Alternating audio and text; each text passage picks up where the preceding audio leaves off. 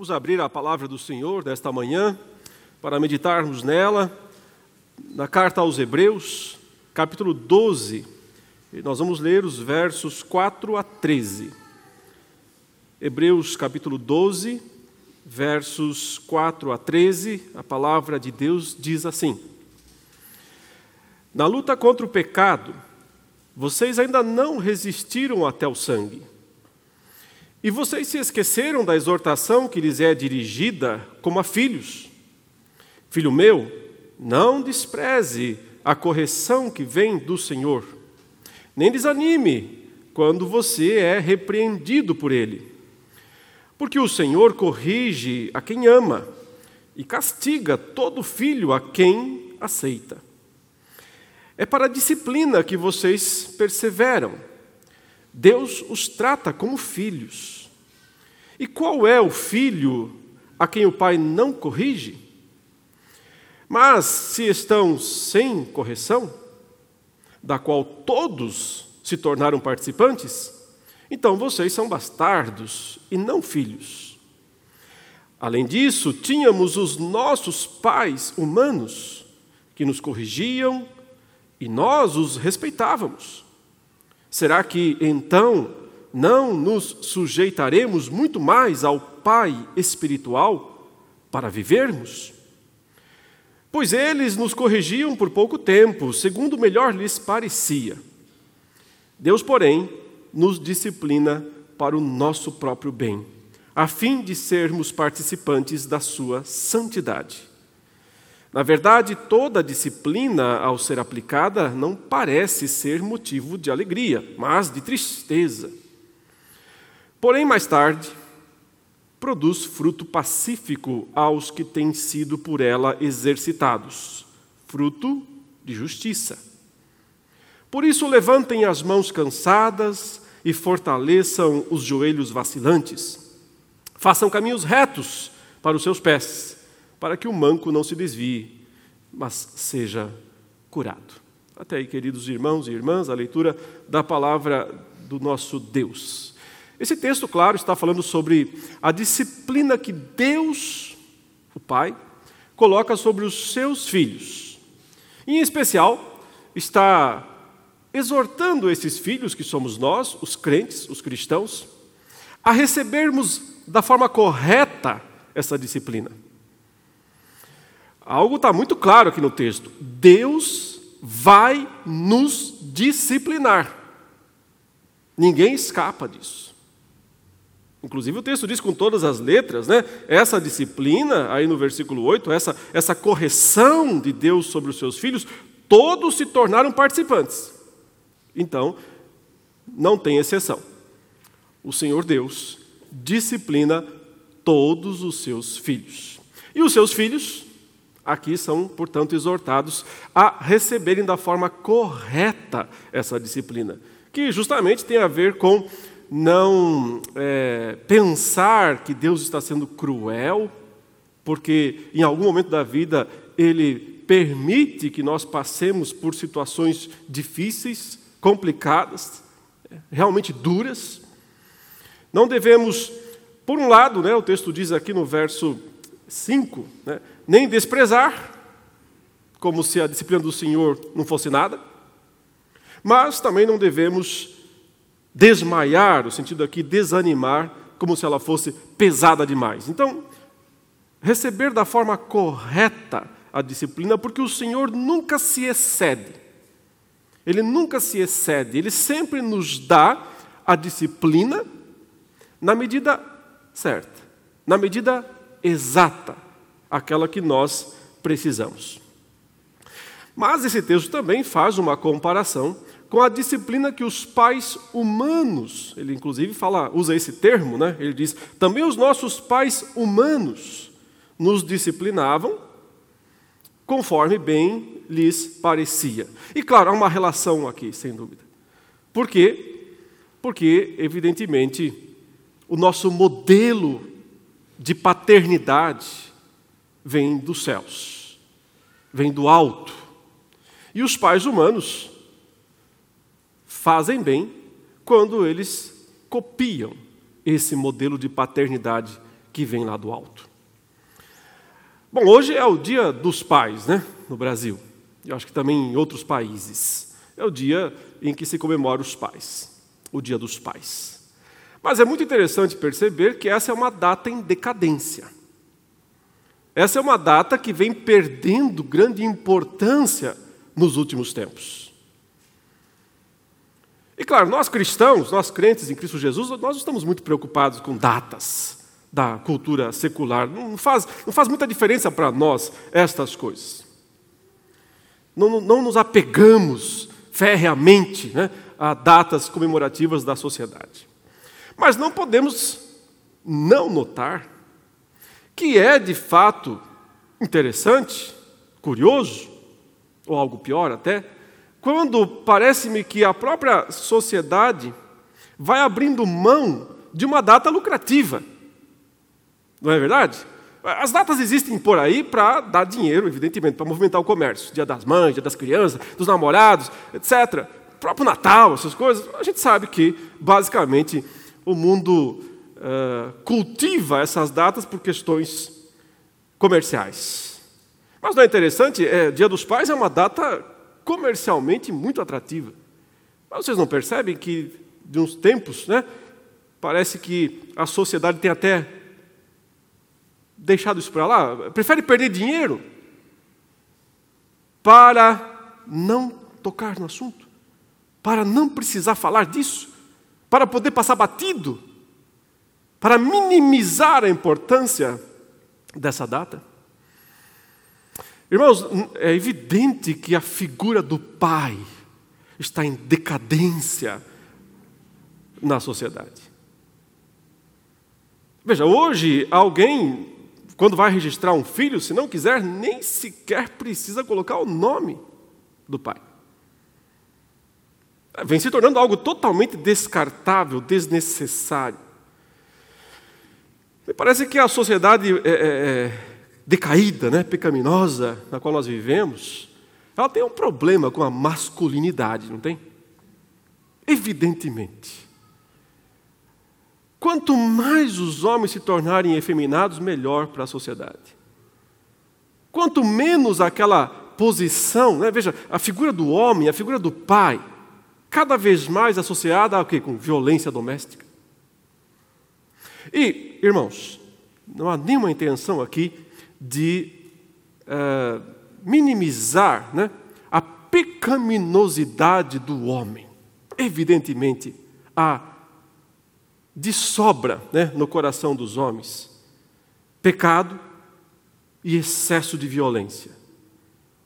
E não há qualquer intenção aqui, e muito menos o texto bíblico faz isso, de tentar justificar qualquer atitude violenta, desnecessária da parte dos homens como sendo algo bom, aceitável. Não, sem dúvida não. Longe disso. Porque a, a verdadeira masculinidade bíblica se expressa, acima de tudo, em cuidado, proteção e carinho para com aqueles que estão debaixo da sua guarda. E jamais em excesso, ira, jamais em dominação. Mas observe, o mundo não quer mais paz. Porque o mundo não quer mais homens. Porque o que o mundo quer? Nós todos sabemos o que o mundo realmente quer. O mundo quer ir contra tudo aquilo que Deus estabeleceu e tudo aquilo que Deus ordenou, como certo, como correto. Mas e nós, cristãos, nós crentes, será que nós temos entendido e valorizado o papel do pai na família, na sociedade, na própria igreja? O assunto, claro, é longo e nós precisaríamos de muito tempo para podermos abordá-lo em todas as suas necessidades aqui. Mas eu gostaria, nesta manhã, com base nessa passagem que nós lemos, resgatar alguns princípios aí bíblicos sobre como os pais, verdadeiros pais, crentes em Cristo Jesus, devem conduzir seus lares, devem cuidar dos seus filhos, devem tratar dos seus filhos. E, claro, esse texto, como eu disse aqui, ele não está falando diretamente do que os pais fazem, mas do que o Deus Pai faz. E como o próprio texto coloca aqui os pais humanos como uma comparação, como um espelho, eu acho que não é ir longe demais aplicar essas virtudes divinas aqui, o modo como Deus trata dos seus filhos, o modo como Deus cuida dos seus filhos, no processo de disciplina. Para dizer então que nós, pais, precisamos seguir esse exemplo e tentar imitar o nosso Pai Celestial. Sim, e a palavra aqui é disciplina. E essa é a palavra mais odiada do mundo. Porque o que o mundo menos quer é disciplina.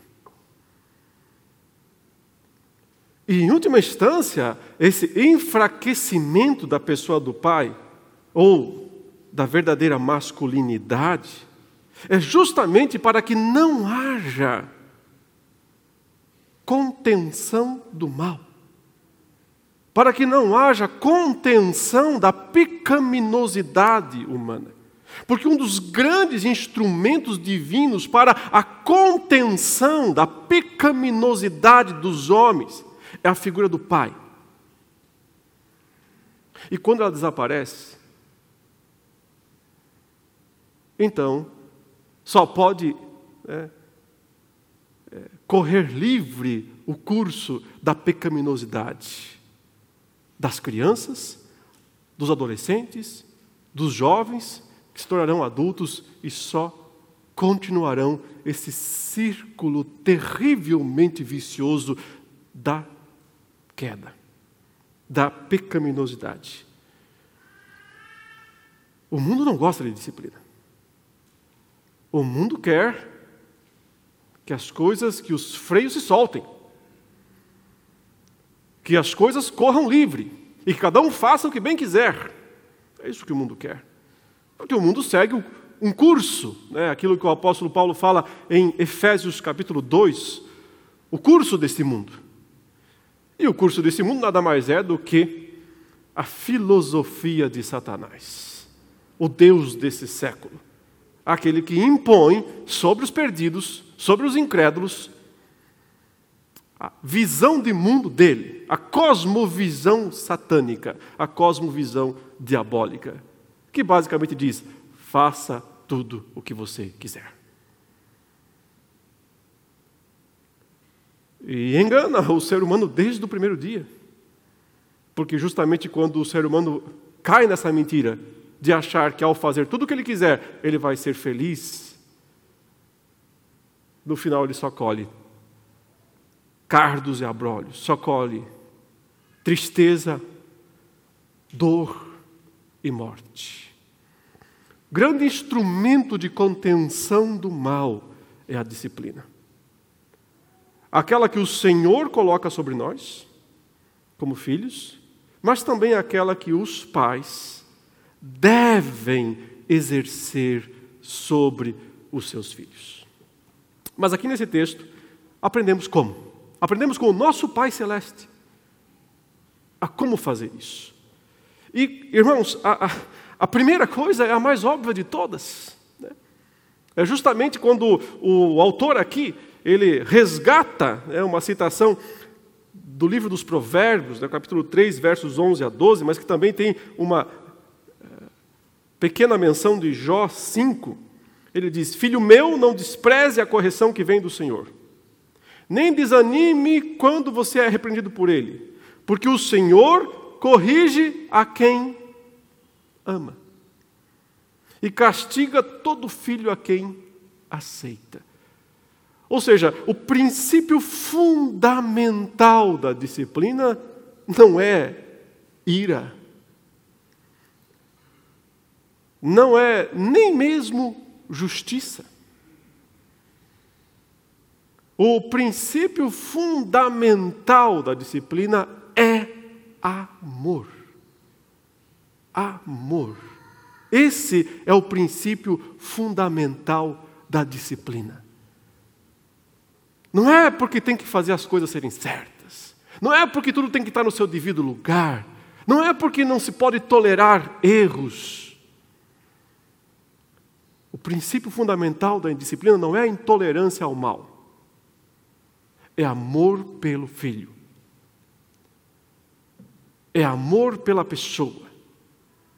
E é exatamente isso que o texto está dizendo: que o Senhor nos trata como filhos. E, portanto, como filhos, nós temos que aprender que toda a disciplina que Deus coloca sobre nós é porque Ele nos ama. Portanto, se um pai, no ato de disciplinar o seu filho, e o texto vai deixar muito claro que disciplina não é coisa boa, no sentido humano, causa sofrimento no disciplinado, causa dor no disciplinado. Mas se o, a disciplina não for realizada com amor, ela não terá valor. Porque ela não imitará o princípio divino fundamental, que é justamente esse: quem ama seu filho, disciplina o seu filho. E quanto a isso, o texto é claríssimo. Ele está dizendo: se não tem disciplina, não tem amor. Porque se um pai sabe, entende, que não é fácil criar um filho, se ele sabe, se ele entende que ele não tem garantias, de que o seu filho continuará no caminho certo, ele não tem certeza disso, garantia absoluta disso. Ele não tem garantia, certeza absoluta de que esse filho né, vai ser aquilo que ele espera que ele seja. Então, ele não tem essa certeza. Ele crê, ele precisa esperar isso. Ele precisa confiar em Deus. Mas há exemplos abundantes que mostram que nem sempre os filhos permanecem nem sempre seguem o caminho certo, o caminho correto. E não cabe aqui ficar culpando as pessoas. Mas o meu ponto é: se você sabe que você não tem garantias de que é, o seu filho vai permanecer no caminho certo lá no futuro, mas o único instrumento que você tem nas suas mãos para garantir minimamente que isso aconteça. É a disciplina. E se você não a usa, então não há outra conclusão a se chegar, a não ser que você não se importa. A não ser que você não se importa com o destino futuro dele.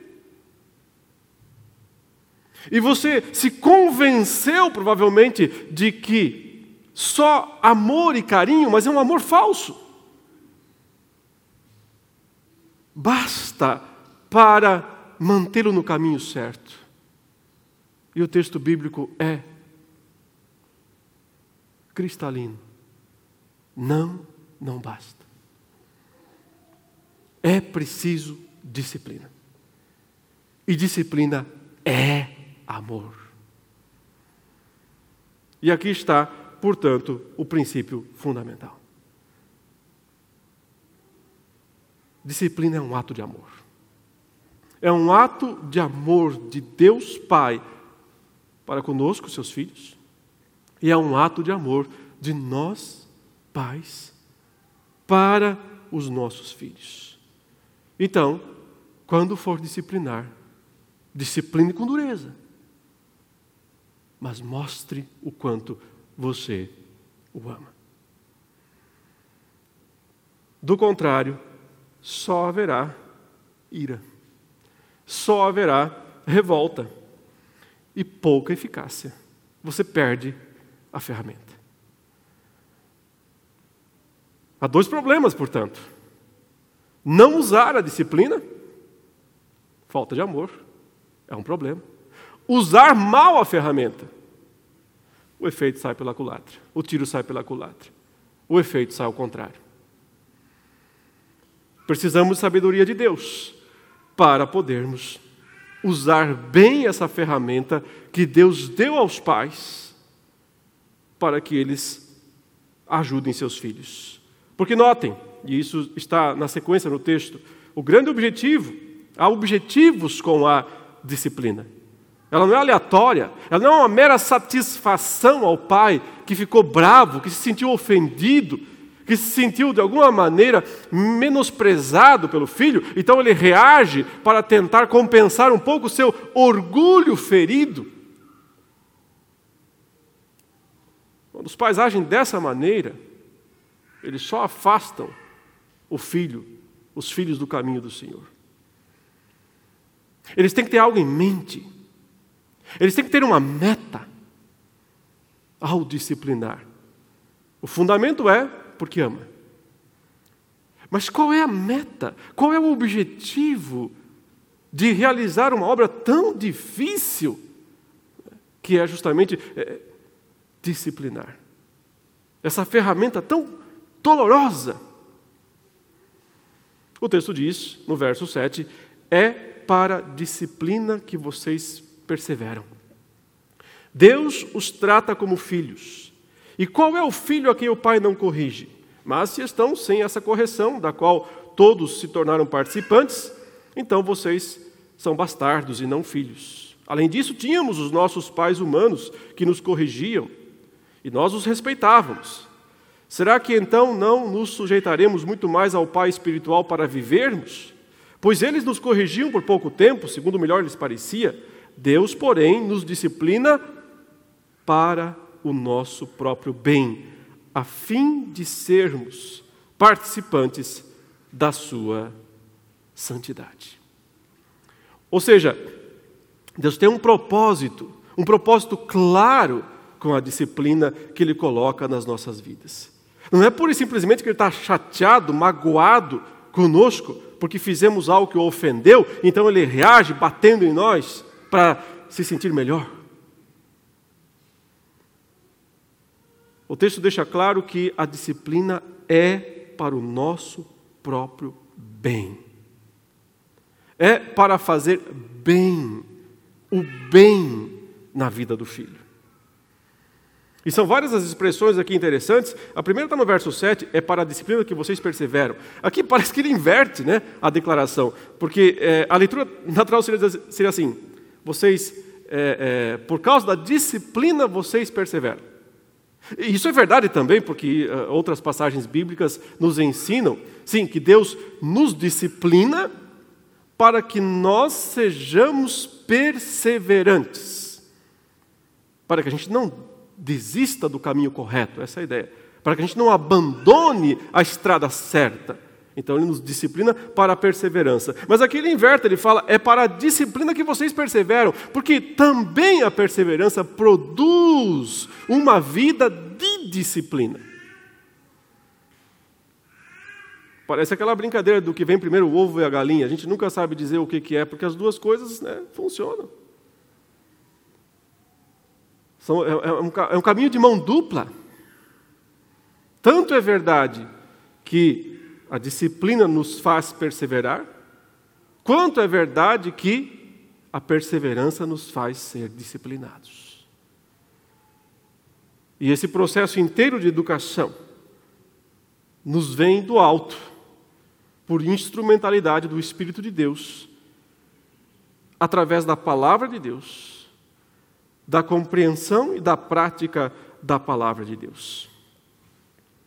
O verso 10 a metade dele diz: Deus, porém, nos disciplina para o nosso próprio bem, a fim de sermos participantes da sua santidade. Aqui está todo o propósito revelado. E vejam duas palavras interessantes aqui, né? Que às vezes a gente acha que elas não andam juntas. Bem, santidade. Porque, em geral, santidade é visto como perda de alguma coisa boa que nós queremos. Mas a verdade é que não tem nenhuma incompatibilidade aqui. O verdadeiro bem está na santidade. E Deus está nos chamando, diz o texto aqui, e é por isso que Ele nos disciplina, para que sejamos mais santos. Como Ele próprio é santo. Sede santos, porque eu sou santo, diz o Senhor. Mas é muito interessante essa expressão, sermos participantes. Porque outra vez ela nos leva ao conceito de família. O Pai nos quer como filhos, como filhos muito próximos dele, participando da vida dele, participando do relacionamento próximo, íntimo, familiar, verdadeiro. O Pai nos quer fazer como Ele é. É o nosso modelo, é o nosso molde. Do mesmo modo, os pais humanos deveriam ser os moldes, os modelos para os seus filhos. Mas que tipo de modelo somos? Será que vai ser coisa boa se o seu filho for realmente parecido com você no futuro?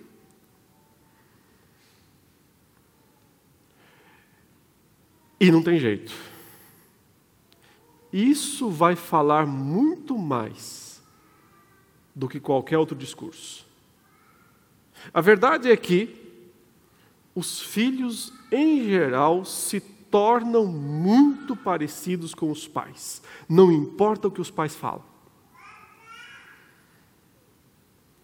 Porque o exemplo fala mais forte, sempre, do que as palavras. Boa coisa é quando tem as duas coisas. Né? Bom exemplo e boa palavra. Mas o que gruda mais, o que pega mais, o que molda mais, é sim o exemplo. Não é o que você fala, é como seu filho vê você. É isso que vai produzir muito mais efeito na vida dele. Mas o nosso Deus aqui não tem medo. Podem vir, podem, podem vir e podem participar da minha essência.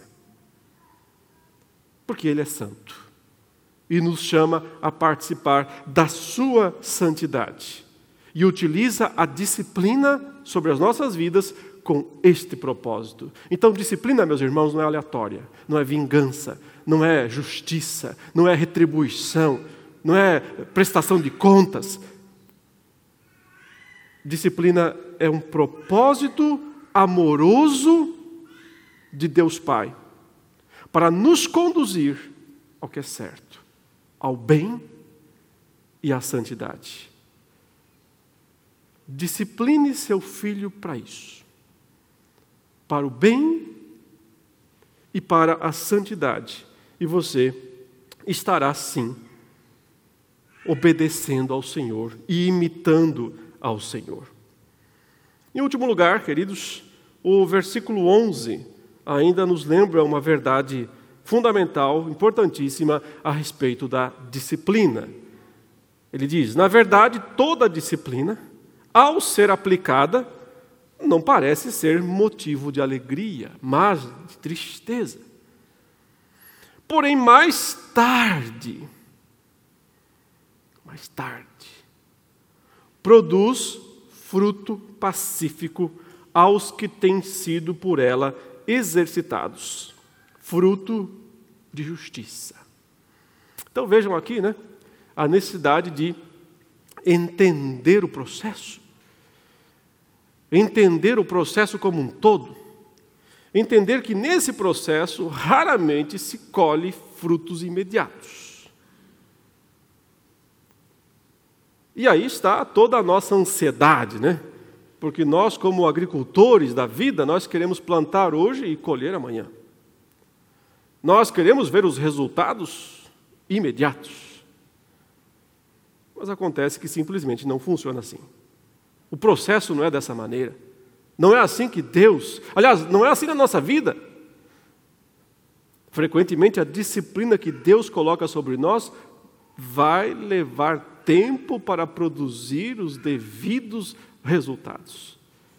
E num primeiro momento é possível que a gente não enxergue nada. E até pense que simplesmente não funcionou. Ah, mas funciona. Funciona porque é de Deus. E Deus sabe o que faz. Agora notem, o texto diz: não confunda, tá? O processo é doloroso. Toda disciplina, ao ser aplicada, não parece ser motivo de alegria, mas de tristeza. Por dois motivos. Primeiro, porque houve o pecado, houve a falha, por si só isso já é triste. E segundo, porque a disciplina também é mais tristeza sobre tristeza. Porque é algum tipo sempre de castigo. Mas lembre que castigo não é vingança. É o amor em busca do bem. O amor em busca do bem. Mas, disciplina tem que doer. Muitos pais disciplinam seus filhos, mas eh, praticamente a disciplina é um, é um chamego é um afago. Tem que, de alguma forma, produzir tristeza, o texto diz. A disciplina precisa produzir tristeza. Porque essa tristeza vai ser o adubo necessário para que o verdadeiro fruto seja produzido o fruto pacífico, ele diz aí, que vai, que vai nascer mais tarde. Lá na frente, lá em algum momento que pode não estar tão próximo, né? Produz fruto pacífico aos que têm sido por ela exercitados, fruto de justiça. Então nós aprendemos, meus irmãos, que Disciplina é coisa boa e ruim ao mesmo tempo. Aprendemos que o Senhor nos ama, por isso nos disciplina. Se nós amamos nossos filhos, temos que discipliná-los. Aprendemos também que disciplina tem propósito. E esse propósito não é saciar, né? a indignação, a ira do pai ofendido. Ao contrário. Essa não é a preocupação principal. Nem devia passar perto da nossa mente isso. Mas é sim buscar o bem e a santidade do filho. Deus busca o nosso bem e a nossa santidade através das disciplinas que Ele coloca na nossa vida. Os pais devem fazer o mesmo. E aprendemos que é um processo lento e doloroso. Doloroso e lento. Mas que bem aplicado, bem executado, não deixará de produzir os devidos frutos de justiça. O verso 12 termina com uma espécie de: vamos lá, né? Então vamos fazer o que é certo. Vamos em frente, ele diz aí. Por isso, levantem as mãos cansadas e fortaleçam os joelhos vacilantes. Façam caminhos retos para os seus pés, para que o manco não se desvie, mas seja curado. Essa nota é de ânimo, no sentido de dizer: o assunto é pesado, o assunto é difícil. Mas, por outro lado, vamos lá e vamos fazer o que é certo. Porque disciplina sempre está aí para erguer as pessoas e não para afundá-las. Ou seja, é para que o seu filho cresça, não para rebaixá-lo. É para que ele vá em frente, para que ele caminhe, para que ele ande na vida, não para que ele estacione. Então, use esses recursos aí disponíveis Do mesmo modo que Deus os usa na nossa vida espiritual para o nosso progresso e crescimento, utilizemos esses recursos na vida dos nossos filhos para o crescimento e o progresso deles. Tendo sempre como grande exemplo o nosso Pai Celeste, sempre como grande exemplo o grande Filho de Deus, Jesus Cristo, que em tudo obedeceu ao seu Pai, e graças à obediência dele, ele conquistou para nós plena e perfeita redenção. E abriu o caminho, o único caminho, para que a disciplina verdadeira seja aplicada. Porque essa disciplina é a disciplina da redenção, é a disciplina da graça, não é a disciplina do legalismo, é a disciplina da redenção, a disciplina da graça. Que o Senhor nos abençoe, meus irmãos, e em especial abençoe todos os pais aqui nesta manhã. Os que já são, os que nascerão. Profeticamente aí anunciando. Que o Senhor abençoe pais, para que vocês sejam grandes homens de Deus e abençoem profundamente a vida dos seus filhos. E uma nota final. Aqueles que sentem que fracassaram, Nunca é tarde para recomeçar. Nunca é tarde para recomeçar. Que Deus nos abençoe, irmãos. Vamos orar ao Senhor. Santo Deus, amado Pai, nós te louvamos nessa manhã pelo teu cuidado para com as nossas vidas. Te agradecemos porque, Senhor, tu tens sim nos disciplinado sempre, em tantas circunstâncias mas sempre temos visto em tudo isso o teu amor, a tua bondade, o teu propósito para com as nossas vidas. Nos ajude, Senhor, também como pais e como filhos, a entendermos todo esse processo, a sermos gratos por todo esse processo e aproveitarmos essa ferramenta bendita que tu tens disponibilizado ao teu povo, à tua igreja, para que não sejamos como o mundo, que não tem esperança. Ao contrário, para que as nossas vidas, sim, reflitam a cada dia mais a graça e a glória do Senhor Jesus Cristo. Oramos, Senhor, em nome de Jesus. Amém.